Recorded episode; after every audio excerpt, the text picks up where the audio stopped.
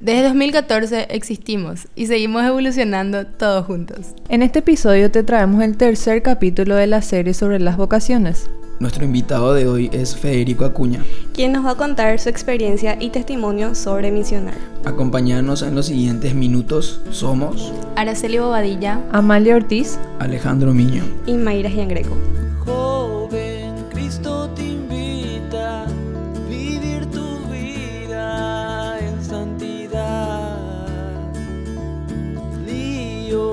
Haz donde vayas y que otro joven llegue hasta Dios. Tierra de valientes, tierra de valientes, tierra de valientes. Joven, únete, únete. Hola a todos, bienvenidos nuevamente a otro episodio de Tierra de Valientes. Ya estamos en el episodio número 10. Somos los chicos de Baruch, la comunidad juvenil de la Capilla Sagrada Familia. El invitado de hoy no solo es una persona sumamente dedicada a su vocación y participación en la iglesia, sino que también estuvo presente en los inicios de nuestra comunidad juvenil. Sin más preámbulos, le damos la bienvenida a Fede. Hola, hola, ¿qué tal? Buenos días, buenas tardes, buenas noches, sea la hora que sea en la que me están escuchando. Eh, yo me presento, me llamo Federico Adrián Acuña Sosa. Tengo 23 años, eh, estoy soltero. Compromiso. Em, lo más resaltante de mi vida, una de las cosas más resaltantes es mi carrera. ¿verdad? Yo, yo sigo medicina en la Universidad Nacional de Asunción. Estoy en el quinto año, el próximo año, si Dios quiere. Em, ya, ya voy a terminar la carrera. Em, mis grandes hobbies son cantar. De hecho, estoy en, en- en un coro. Actuar, ¿verdad? Actúo para todo en la vida, luego... Mentira. Em, bailar, ¿verdad? Eso pueden constatar mis amigos que alguna vez ya les tocó festejar conmigo en algún momento. Em, últimamente me anda gustando la vida fit, ¿verdad? El hacer ejercicio, el dormir ahora, el hidratarme bien, esas cosas me andan apasionando. El comer bien, ¿verdad? Por sobre todo. Em, soy cerrista, pero no soy fanático. O sea, no me hablen luego de fútbol porque no, no les voy a entender. Tampoco sé nada de autos, entonces por favor no me hablen de fútbol ni de autos si me encuentran por la calle. Cosa del fútbol. Cosa de auto. El único deporte que se me da es la natación. Yo no soy bueno en ningún deporte de pelota, así soy pésimo. Por eso estoy considerando seriamente en hacer triatlón algún día. En que consiste en hacer ciclismo, luego hacer natación y por último hacer corridas, ¿verdad? Em, algo que tienen que saber de mí es que me encanta el campo. Así, mi sueño es tener una casa quinta a los cuales irme los fines de semana. ¿Verdad? Em, y me gustan ah, los perros. Eso me preguntaba Amalia antes del programa. es importante, parece, para Amalia que yo diga que me gustan los perros. Huellitas. Pero eh, me quita la paciencia cuidarles. Entonces es un buen ejercicio para ejercitar, valga la redundancia, mi paciencia, ¿verdad? Y eso. Eso es un poco un pantallazo de mi vida. Primeramente les vamos a contar qué es misionar y ser misionero. Se llama misionero o misionera aquella persona cuyo objetivo principal es el anuncio del Evangelio mediante obras y palabras. En la historia del cristianismo, la idea de misión se aplica tanto a colectividades como a individuos e implica una forma de vocación, que se interpreta como un llamado positivo de Dios, para llevar a cargo o realizar un trabajo apostólico. La palabra misión se habría originado en la década de 1590, cuando la Compañía de Jesús, los jesuitas, envió a algunos de sus miembros al extranjero, ya que la vocación de la orden era servir a Cristo en misión universal. Estos salieron de Lisboa, 54 jesuitas para ser exactos, con rumbo a la India para seguir los pasos de Francisco Javier, uno de sus líderes. La palabra se popularizó a partir de la traducción latina del pasaje bíblico, en el que Cristo envía a sus discípulos a predicar en su nombre, y condujo a la definición de las misiones como los asentamientos fundados en tal carácter. Y para empezar ya con las preguntas a nuestro invitado, queremos saber, Fede, ¿cómo empezó tu recorrido pastoral? Uf, tanta, tanta historia que resumirles. Ah, sí, La trayectoria. En 23 años. No, mentira. Eh, a los 11 años de edad, a mi tierna edad, yo les iba a contar esta historia antes del podcast. podcast. Y me dijeron, no, no, guarda eso para ver nuestra reacción, no sé qué. Y yo, bueno, ¿verdad? Exponiéndonos. Bueno, sin más preámbulos les contaré. Em, resulta ser que había sido, yo era un, no sé si revolucionario o demasiado honesto, pero viste lo que los nenes transmiten así, lo que son sin miedo, ¿verdad? Y había, eh, era, la- para ponerles en contexto, ¿verdad? Eh, nosotros somos de la Capilla Sagrada Familia, ¿verdad? Y yo a los 11 años no entendía nada de lo que pasaba. Yo le acompañaba a mis papás y eso que yo sabía que eran cursillistas, ellos le decían así, ¿verdad? Y yo así, ¿qué clase de cursillo es lo que hacen, verdad? No entendía nada, ¿verdad? Y yo me iba a las misas porque prácticamente mi mamá me, decía- me decían, bueno, vení con nosotros. Yo, bueno, me voy con ustedes, ¿verdad? y, y era la, la fiesta patronal, ¿verdad? Y a mí me llamaba mucho la atención como las homilías de repente se repetían y cosas así. Eso es lo que se me quedaba a mí. Mira, eso dijo la otra vez en su homilía, ¿verdad? Lo único que yo entendía, ¿verdad? Pero más, más que eso yo no entendía, ¿verdad? Por lo menos a que yo recuerde, ¿verdad? Y lo que sí es que el diácono que hace mm, celebraciones de la palabra en la capilla es amigo de mis papás, ¿verdad? Creo que lo que todos los señores en la capilla se conocen y son amigos y se aman, ¿verdad? Y eh, todo el día farrean juntos eso, ¿verdad? mentira, si me estabas escuchando, diácono, es mentira. Bueno, y lo que sí lo que sí es que nos invitó a su casa para un asado y había gente, familiares del diácono, nosotros, sus invitados, ¿verdad? Y yo obviamente feliz porque iba a comer un rico asado, ¿verdad? Gratis. y les acompañé a mi papá, ¿verdad? Yo encantado porque iba a comer asado. Y lo que sí es que em, la, una pariente del diácono, no sé si era su prima, su cuñada, algo, dijo algo de Dios. Tipo, me dijo, a mí me parece que Dios es tal cosa, tal cosa. Y mi, mi papá me contó, yo no me acuerdo de esto. Y yo le dije, vos sabés que yo no estoy de acuerdo contigo, le dije. Y yo tenía 11 años, imagínate. 11 años tenía. Hagan lío, dijo el papá. Y yo le empecé así a decir cosas, ¿verdad? Yo no sé si qué es lo que si lo que yo dije, no sé ni qué es lo que dije, ¿verdad? Pero parece que de eso tipo el diácono le llamó la atención, ¿verdad? Y se acercó a mí el diácono y me dijo, ¿quieres ser monaguillo? Vení, vení el jueves eh, a la capilla, ¿verdad?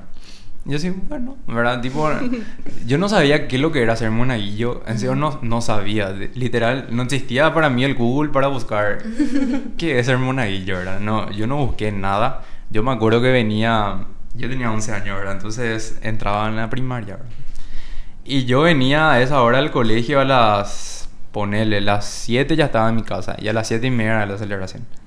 Entonces con mi uniforme de colegio me fui solo a la capilla. Pero así ni mi mamá no me acompañó, solo. Y yo sí, hola diácono, vengo a ser monaguillo. y yo ni siquiera tenía una formación para ser monaguillo, no tenía ropa, nada, me fui así. Como vine del colegio con mi uniforme, me fui así. Y me acuerdo que, no sé cómo, porque no existían los monaguillos, según yo entiendo, ¿verdad? Antes de, antes de mí, ¿verdad? Entonces no sé cómo sacaron túnicas, creo que eran de los de la tercera etapa de la confesión o la cuarta etapa de comunión, ¿verdad? De los niños. Y me prestaron. Me prestaron uno que me quedaba re corto. Yo así, por debajo de mi rodilla, no sé qué me quedaba, ¿verdad? Recolíos. y, y el diácono de, lleva la vela, lleva la cruz. Y yo así, bueno, nomás. Y me iba así, yo feliz, ¿verdad?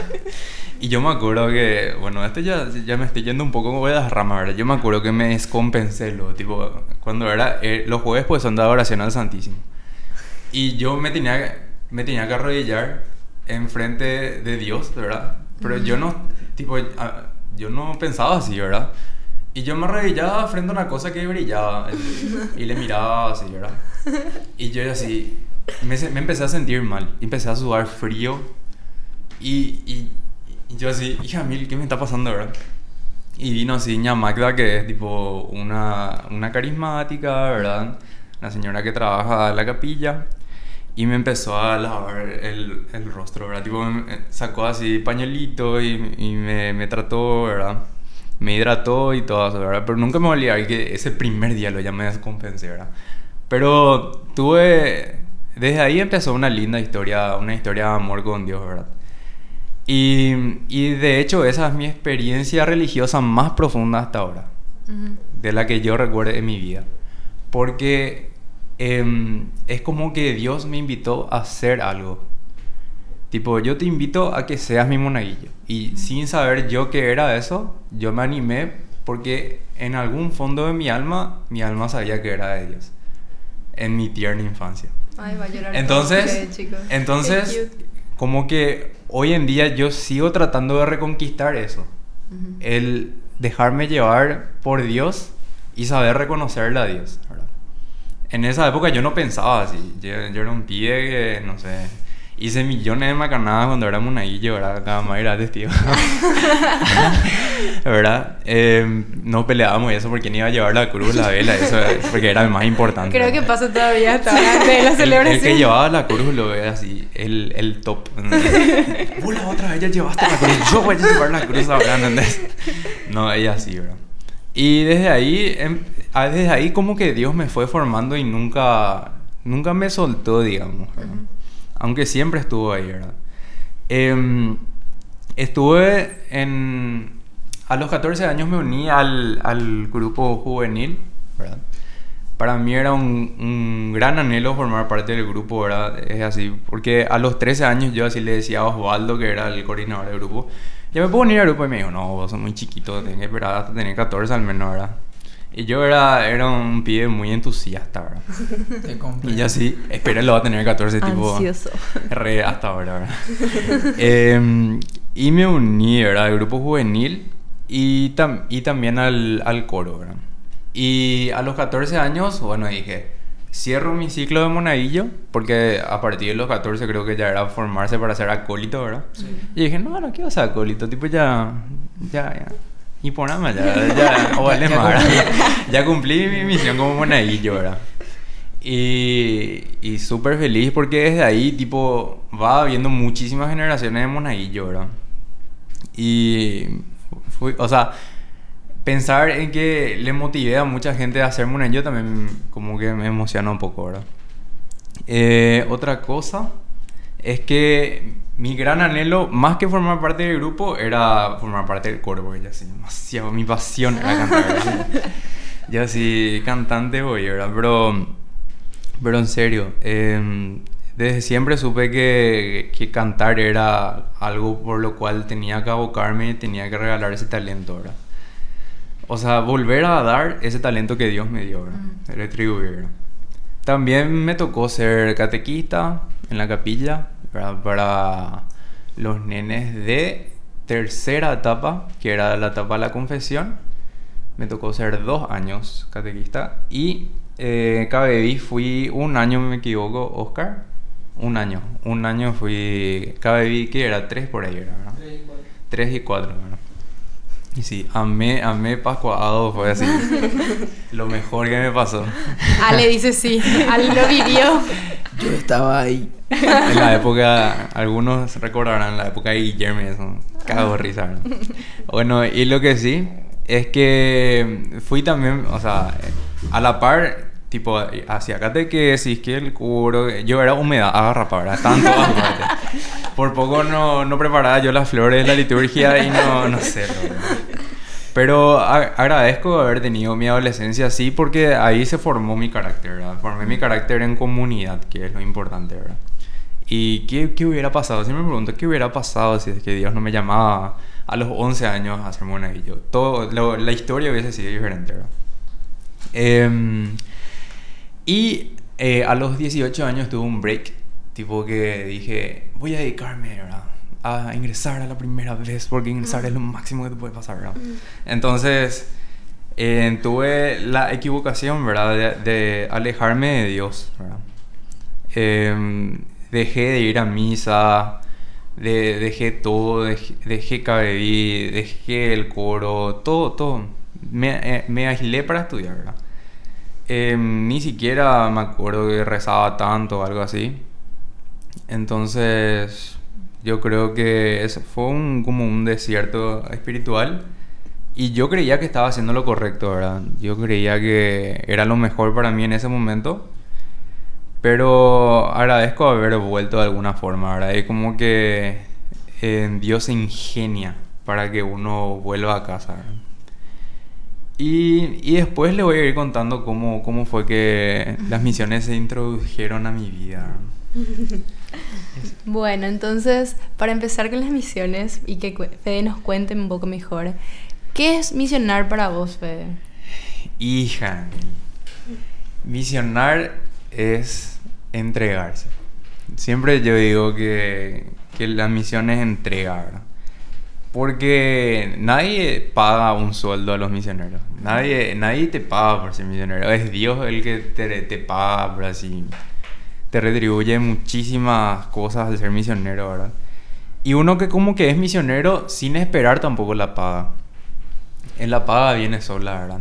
Em, es entregarse, es regalarse, es animarse, ¿verdad? Es animarse a, a compartir, a compartir la fe, a compartir la vida con gente que ni conoces, que capaz una vez en tu vida le vas a ver, ¿verdad? Con gente desconocida que ni sabes si te va a agradecer, si te va a recibir. La verdad que no sabes qué esperar en cada casa, pero es eso, es entregarte como sos, sin ninguna máscara, sin ningún maquillaje, nada, al hermano que también se entrega como es y te regala a ese Dios que él tiene dentro, ¿verdad? Porque después les voy a explicar qué no es misionar. Después, cuando vayamos adentrándonos un poquito. Fede, contame, lo de misionar, ¿cómo surgió? ¿Vos querías o alguien te indujo a eso? A ver, em, la verdad, le voy a contar cómo, cómo, cómo fue que llegué a misionar, ¿verdad? Yo, yo ya ingresé, ¿verdad? Estaba así chocho la vida. Pero yo sentía que, que tenía que volver, que algo me faltaba, algo que yo vivía en mi adolescencia, en mi niñez, me faltaba, como que, no sé, yo te- parecía que tenía todo y nada a la vez, ¿verdad? Y como que me invitó una compañera, ¿verdad? Me dijo, me, me agregó a un grupo que se llamaba MUC, MUC, ¿verdad? M-U-C, ¿verdad? Y no tenía ni foto de ella, así, ¿qué es este grupo, verdad? Y me agregó, se llama Jessica, se llama mi, mi amiga y compañera que me agregó en segundo año de la facultad. Y me dijo, hey, prenda, préndete pues, eh, vamos a misionar, ¿verdad?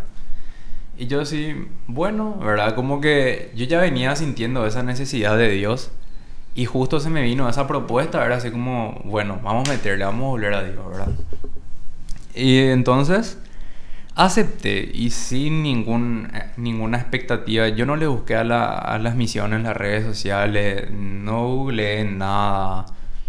Nada, vos sabés que me fui así, sin expectativa. Tipo, me fui nomás de onda, ¿no? es famoso.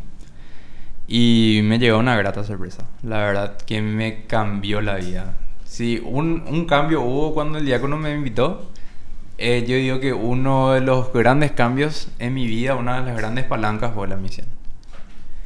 Y eso. ¿Y hace cuántos años misionás, Fede? ¿Y en qué año empezaste? Bueno, empecé en el 2017, por ende misiono hace cuatro años, ¿verdad? Em, en el 2017 fue que me invitó a, la- a las misiones universitarias católicas y voy a empezar a contarles más o menos cómo, cómo es el tema, ¿verdad? Em, son unas misiones de Semana Santa, ¿verdad? Y desde ahí em, misiono en vacaciones de invierno, también misiono en enero y así, ¿verdad? Em, la, tipo, para mí el año se divide así. Antes de las misiones las MUC, las MUC. Después las misiones las MUC, ¿entendés? tipo, es así. Por las misiones se divide mi año, ¿entendés? Y, y eso. ¿Y cómo es el formato de las misiones? Si hay una preparación previa, cómo se desarrollan, cómo es el después. Hija, esta, esta pregunta así, amo que me pregunten esto porque me puedo sentar acá horas y horas, pero no, no, no, no voy a hablar tanto. Lo prometo, espectador, que no voy a hablar tanto. Eh, bueno, les voy a contar cómo es el formato de las misiones.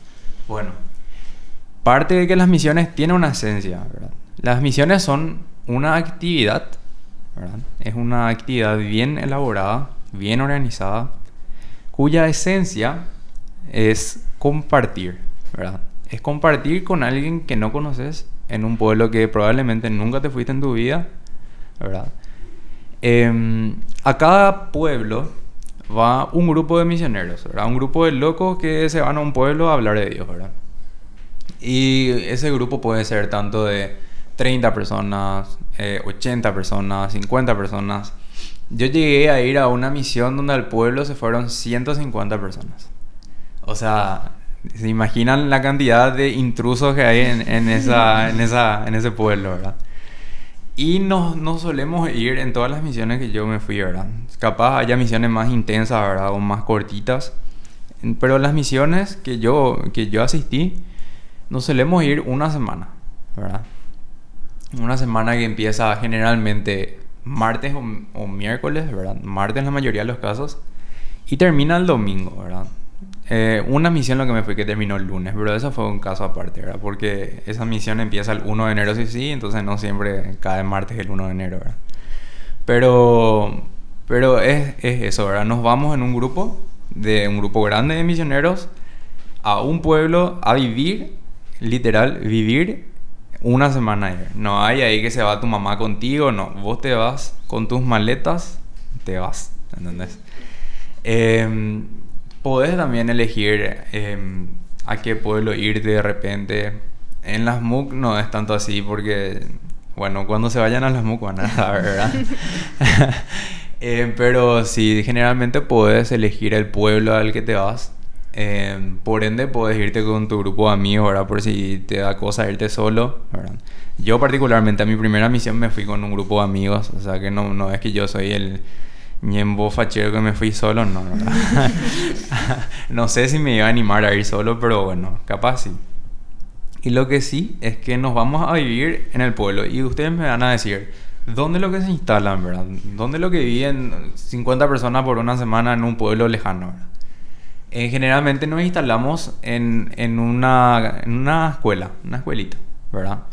Porque famoso las escuelas tienen salones, ¿verdad? Y en los salones, entonces vos quitas todas las mesas, quitas todas las sillas afuera, ¿verdad? Metes todo en, en un salón. Entonces esas, esas aulas se quedan vacías.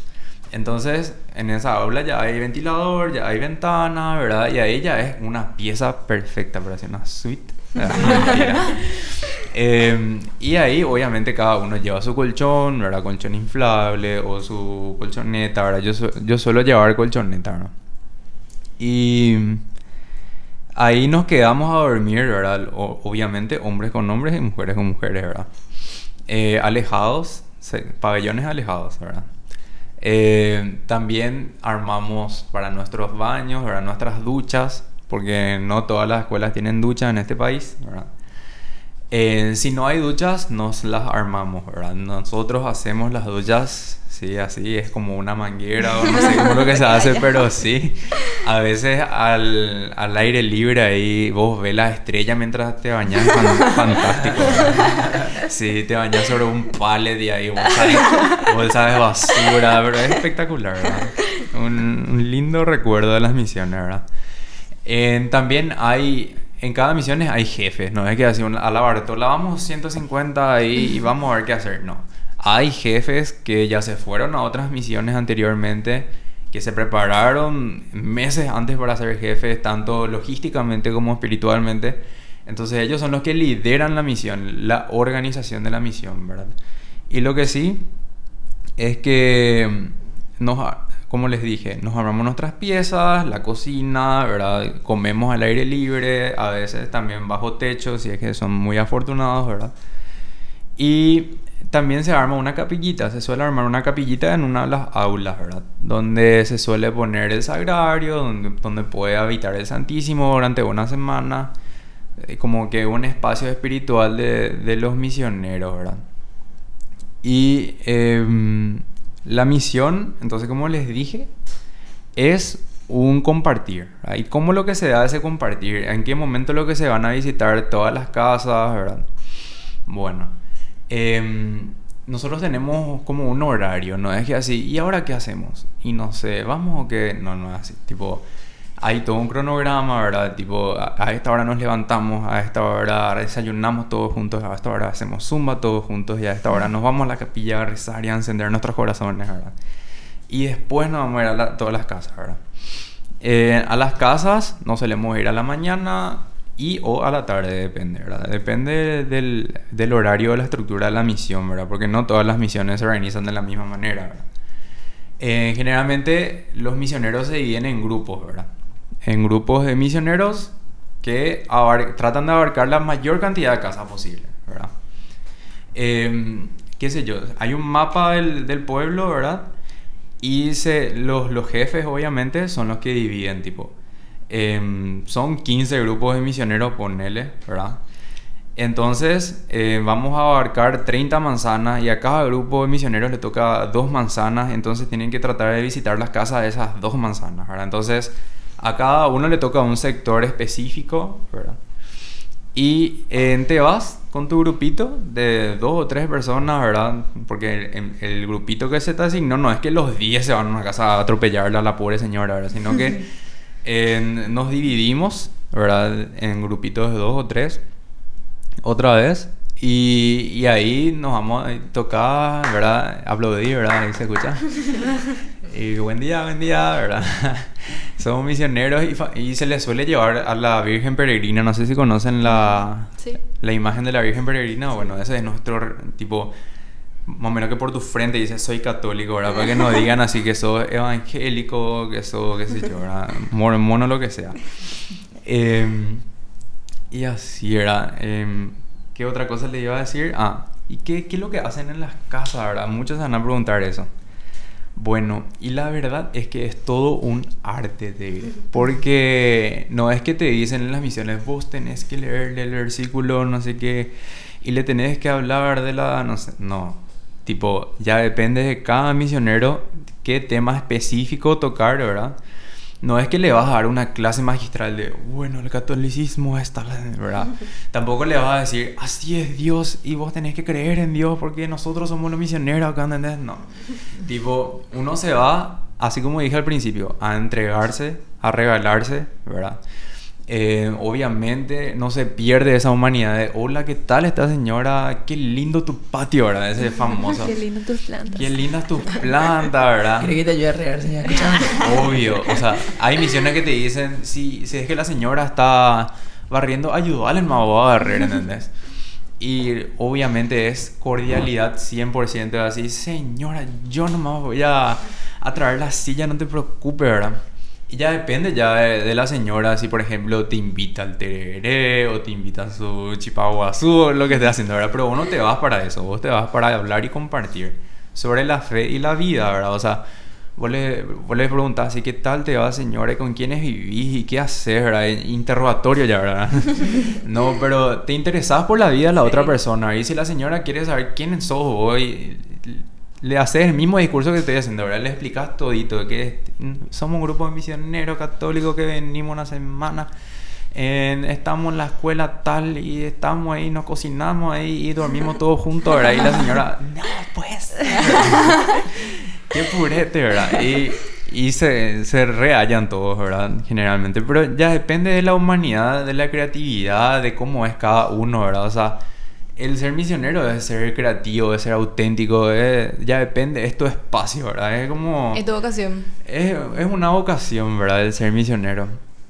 Y es un mandato también, ¿verdad? De Jesús nos dice, vayan de dos en dos, vayan a hacer que todos los pueblos sean mis discípulos. Es un mandato de ser misionero, ¿verdad? Eh, y... ¿Qué más le iba a explicar? Esa es la esencia de las misiones. Pero no es que todas las misiones nos pasamos así, de que nos levantamos hasta que nos, nos acostamos del, eh, señora, ¿verdad? No. Sino que hay actividades también para que los misioneros recarguen su corazón, ¿verdad? Y es entre los misioneros. Es, generalmente eso es entre los misioneros que ah, se hace actividades de oración, generalmente al despertarse y antes de acostarse, ¿verdad? Los misioneros comen todos juntos, ¿verdad? No es que te va a pedirle sí o sí comida a la señora, ¿verdad? Em, y, y también lo que se suele hacer es la, la zumba mana- mañanera, ¿verdad? Cosas así, ¿verdad? Pero también hay muchos momentos de distensión para que vos hables con quien quiera. Tipo, en, la- en las misiones así vos le conoces de punta a todo, ¿verdad? Por lo menos tienen que saber el nombre de todos los misioneros porque vivís ni yo con esa persona una semana, ¿entendés? Tipo, ma- mal de barco, en serio, de repente, ¿verdad? Pero sí, eh, es una experiencia que es demasiado linda, pero lo que hay que recalcar es que la esencia es esa misión externa, es esa salir, ¿verdad? No es tanto la misión interna, la misión interna como que embellece las misiones, así, el complemento, ¿verdad? Pero la esencia, la roca de las misiones es salir, es irte casa por casa, es hablarle a esa doña que está sola, es jugar con ese mitaí que está así pila todo el día, ¿verdad? Es estar ahí para los jóvenes también, ¿verdad? Otra cosa que se suele hacer también en las misiones es los talleres, ¿verdad? Famoso, ustedes conocen los Pascua Joven. Un ¿verdad? clásico. Bueno, y algo así también se suele hacer de tarde en las misiones, tipo un encuentro con jóvenes, con niños y con adultos. Es lo mismo que Pascua adulto, Pascua niño y Pascua joven, solamente que son dados por jóvenes que ni, ni les conocen los del pueblo y por eso eh, eh, tipo les atrae a, a la gente del pueblo, ¿verdad? Y, y eso, básicamente es eso en las misiones, pero si les cuento les va a parecer medio aburrido, pero se tienen que ir para vivir la experiencia, porque es muy divertido. Si hay gente que misiona así 10 años de seguido y no se cansa, imagínate, yo... Yo estoy en mi cuarto año de misión y yo me muero por irme a misionar. Para mí esta pandemia fue así, hija de mil no me voy a ir a misionar y eso no era, ¿no? no era ni la facultad o algo así, era así, las misiones y hasta ahora no puedo dejar de misionar, no sé, me atrajo. Y qué lindo, Fede, como decís, eh, todos tenemos esas ganas de cumplir con nuestra misión. En tu caso es misionar, vale la redundancia. En el caso de otro sería, qué sé yo, liturgia, coro. Y entonces cada uno venimos con las ganas de terminar nuestra misión. Desde ya ahora mismo te damos las gracias por, esta, por estar aquí presente, porque ahora mismo vamos a terminar con la primera parte de lo que sería este episodio sobre las misiones. Espero que te haya gustado y que nos escuches la siguiente semana para seguir conociendo un poco más de la vocación de Fede, de ser misionero y todo lo que conlleva. Con esto cerramos nuestro tercer episodio sobre las vocaciones.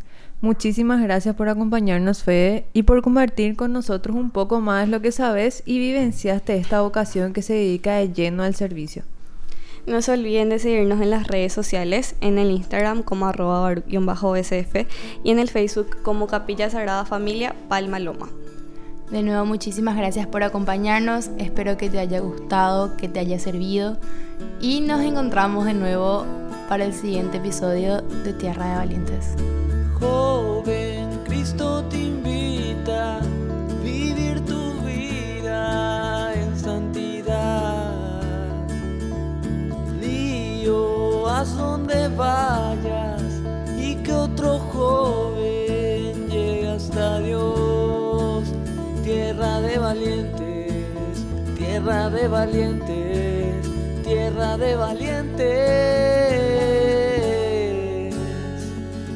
ove, únete, únete.